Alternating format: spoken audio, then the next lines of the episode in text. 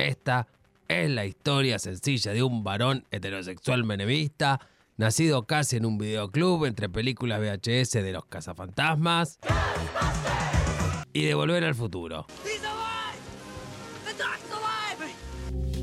Hablamos nada más y nada menos y nada más que del querido Emilio Valencia.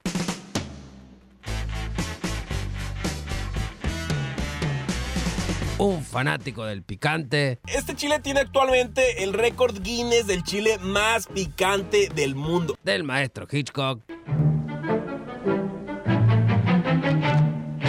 Y de la cumbia psicodélica peruana.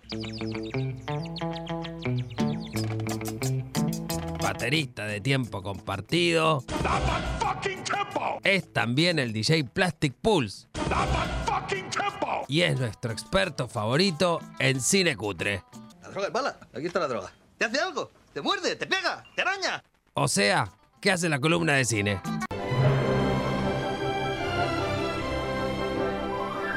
Dicho todo esto, mirate la trilogía del Padrino, las comedias con John Belushi y hacele caso a lo que dice mi vieja, Marta. Escuchate esta columna que es buenísima y seguía No te entusiasmes tanto en redes sociales. Punto. Besitos, besitos, chao, chao.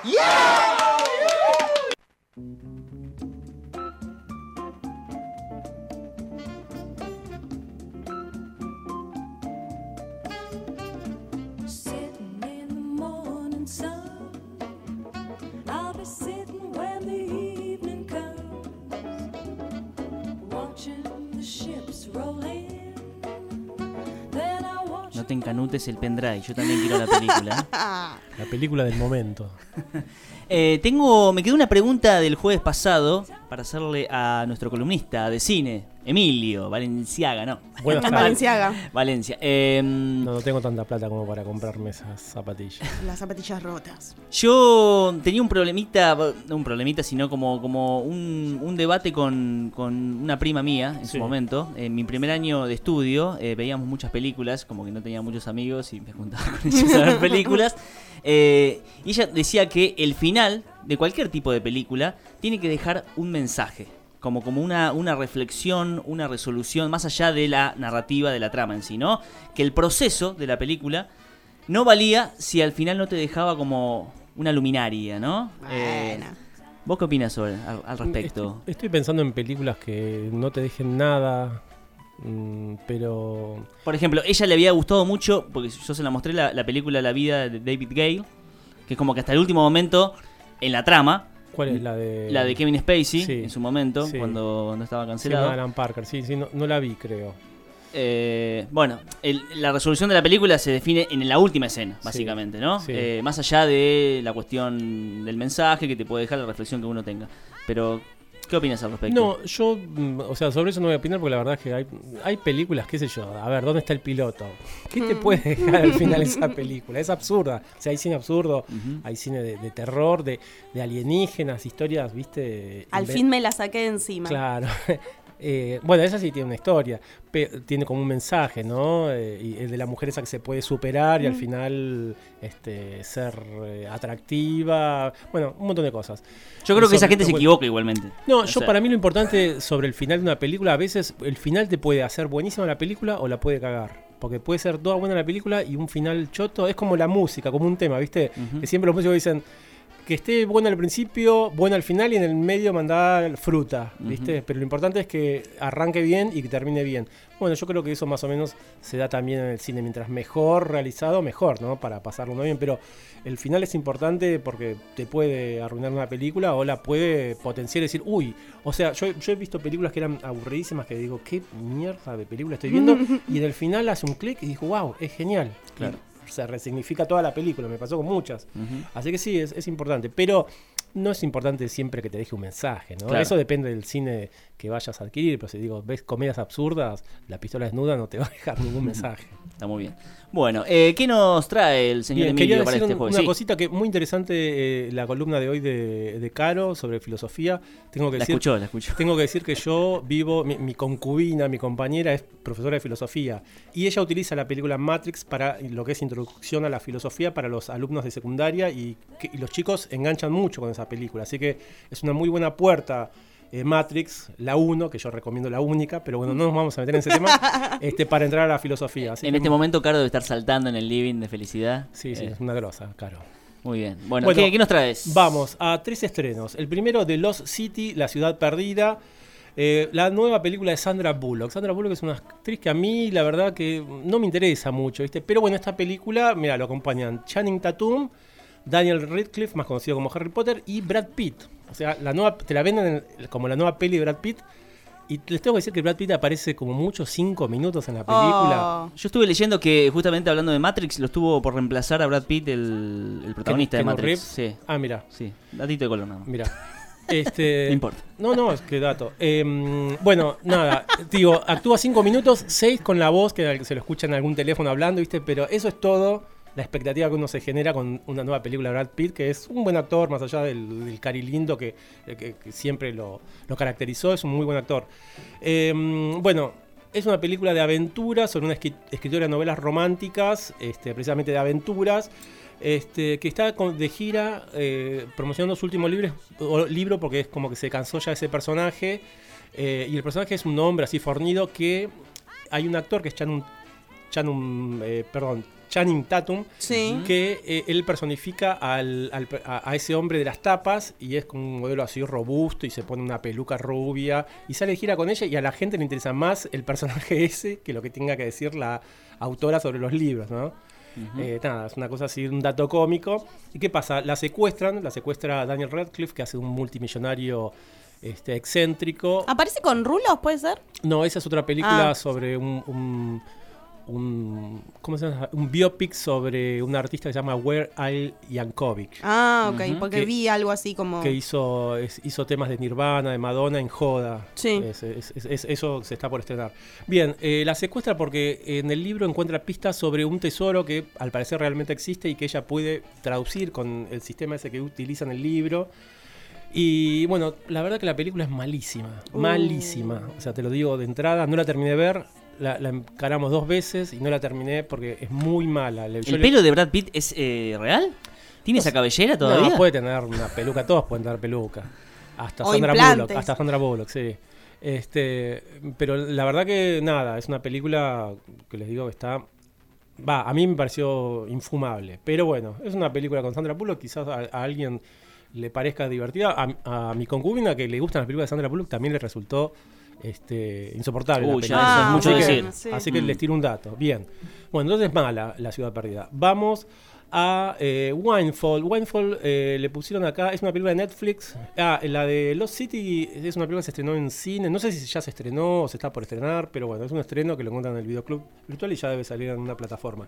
No, no, no te interesó mucho cuando, Malísima. cuando se estrena. Winefall eh, es una película que está hace un mes o dos en Netflix y es una gran joyita de suspenso, un thriller del subgénero secuestro. Eh, empieza con una música muy hitchcockiana, muy del cine de Hitchcock, y es eh, más que nada como una eh, obra teatral, ¿no? Porque todo sucede en una casa donde, ¿qué pasa? Un hombre irrumpe en esa casa, que es una casa de vacaciones, que queda alejada de la civilización, y vos lo ves que está en la casa, viste, de acá para allá, haciendo lo que quiere, mea en la ducha, eh, tira los vasos, viste, come y, y tira, como dándote la sensación de que no es su casa. ¿Y qué pasa? En un momento caen los dueños de la casa, que es un, multimillonario interpretado por Jesse Plemons, ¿es? Eh, Jesse Plemons. A ver, eh, Plemons, Jesse Plemons. Jesse Plemons es el marido de eh, Que, ¿no? el- que tuvieron ese percance en los, Oscars, Oscars. Claro. Es el falso Matt Damon. Le dicen Matt Damon, de, como de metanfetamina. Eh, él trabaja en películas como El poder del perro o la nueva de Scorsese que aún no se estrenó, The Killers of the Flower Moon. Igual la rompe, ¿no? Es- sí, es un reactorazo. Sí. Yo lo descubrí en Breaking Bad. Claro. Bien. Em, él es el multimillonario que llega a su casa con su mujer, que es Lily Collins, la de Emily in Paris. Este, también en Mank, la última película de David Fincher, trabaja. Eh, y bueno, se encuentran. ¿Qué pasa? Eh, Jason Segel, cuando ve que ellos entran, se quiere ir. Y cuando está escapando por la puerta, lo ve la mujer. Entonces se queda ahí, sorpresa, y la agarra ya como. Este, la, la amenaza de alguna manera, viene el marido y los tiene a los dos así, él siempre tiene la mano atrás como que está por sacar un arma, entonces de alguna manera los reduce. Eh, y bueno, le dicen, bueno, ¿qué querés, guita? Toma, eh, acá tengo guita guardada, llévatela, listo, está. Bueno, entonces los eh, ata y se va. Y cuando se está yendo al auto, en- ve que hay una cámara, una cámara de seguridad, entonces vuelve. No se había percatado de eso este señor. Eh, el señor es eh, Jason Segel, el de How I Met Your Mother, esa serie, de Sí. serie, que también trabajó en en la película de los Muppets, el reboot. Em, Acá leyendo un par de reseñas eh, muy al voleo, eh, hablan de una especie de thriller Hitchcockiano. Es lo que decía al comienzo, sí. Sí, bueno, perdón. No, no, no. No, no, no, no, si- Sintoniza. No te entusiasmes, por favor. No, no seas así. Durísimo. No seas así. Estoy tratando de. Tal cual en las palabras mías, ¿no? O sea, Eh, pero bueno, te- mi pregunta es ¿por qué? ¿Por qué? Eh, primero la música, que decía la música este, le, le imprime mucho, parece, parece que empieza una película de Hitchcock, con la música tiene mucho que ver, Bien. el, el que se le hacía era Bernard Herrmann a él, tiene mucho de Bernard Herrmann, y después estos tres personajes que podría ser prácticamente la soga, una película que transcurre todo eh, en un ambiente, esa película que hizo Hitchcock eh, prácticamente sin cortar, solamente iba a los cortes cuando se le acababa el, el film. Este, así que tiene mucho de, de- de ese, de ese, de, de- es un thriller así pequeñito, de esos slow burn, como siempre lo llamo, que es eh, que va ardiendo lentamente, ¿viste? Y-. Pero bueno, hace a la película. Ahí me quedó claro. Eh, y bueno, acá plantea las des- desigualdades de riqueza. Bueno, ¿qué pasa? Este señor cuando vuelve le dicen, che, bueno, este, dale, andate, dejanos de joder, el millonario, viste, que es re canchero. ¿Cuánta guita querés? Entonces llegan a un acuerdo, pero el monto es medio millón de dólares y le dicen, bueno, eh, mi secretaria te lo va a poder traer mañana, pues era llevarlo a ese lugar, sacar la plata del banco, que ya eran más de las 3 de la tarde, o no sé qué horario sería ya. Y mm, entonces tiene que pasar 24 horas con este acosador, secuestrador, la pareja, y en el medio empiezan a salir cuestiones de pareja, ¿viste? Esos problemitas, pases de factura, este, el tema este de la riqueza mal distribuida, ¿viste? El tipo, ¿por qué tanto el otro y yo tampoco? O sea, es cuestiones filosóficas también que hacen a, este thriller y a este drama. Así que Winefall, eh, cuya eh, traducción acá fue Frutos del Viento, también se la conoce como eh, ganancia inesperada. La- eh, decir Winefall es como eh, fruta que te cae del, del cielo, ¿no? Un árbol es una ganancia inesperada. Y es, tiene que ver con eso, con esa plata que este hombre quiere sacar ahí en ese, en ese secuestro hecho a medias. Bien, por Bien. si no escucharon, tiene un estilo a Hitchcock. ¿no? Sí, muy Hitchcockiana. Muy Hitchcockiana. Eh, esta película la encuentran en Netflix, eh, se llama Winefall y sus protagonistas decían Jesse Plemons, Lily Collins y Jason Segel. Tres actores que te hacen la película. Es, ¿Esta eh, se llama un Emilio? este es un, un Emily. Un Emily. La verdad que Emily. está muy bien, ¿eh? Muy Está muy bien. bien. Bien, y vamos a lo último. Vamos a una película para toda la familia, Sonic 2, la película, o Sonic the Hedgehog, el erizo 2, que está basada en el videojuego Sega, que fue un éxito en los 90 nuevamente Jim Carrey, que es lo mejor que tiene la película, eh, hace del Dr. Robotnik, es un genio.